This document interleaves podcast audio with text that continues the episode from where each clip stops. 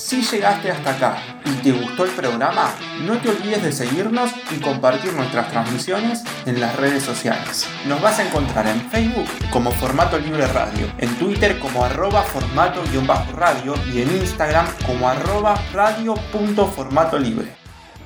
Hola, ¿cómo andan? Em, bueno, mi nombre es Amaya y quería contar una travesura de mi infancia eh, de la que me arrepentí al instante.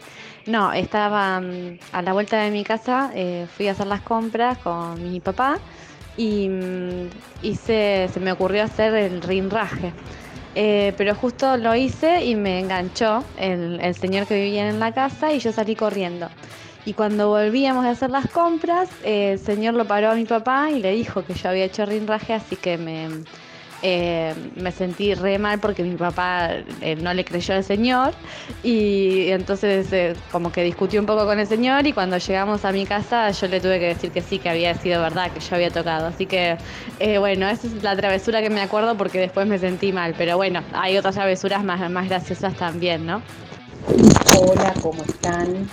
Yo soy Andrea y bueno, eh, les voy a contar una travesura, no era ya tan chica, era, era adolescente, cuando en realidad eh, a mí me gustaba mucho andar en patines y patinaba por la calle, porque bueno, ya tenía unos 14 años, podía andar por la calle en patines.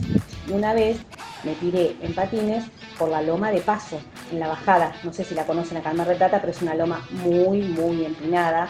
Empecé a tomar velocidad, a tomar velocidad con los patines y me empecé a desesperar porque veía que los autos cruzaban en la calle y bueno, me tuve que tirar a un costado, terminé con un terrible moretón en una de las piernas, por suerte no me pasó nada más grave, pero bueno, cuando me descubrió en el moretón me recibí flor de reto diciéndome, vos estás loca, ¿cómo te vas a tirar en patines por la loma de paso?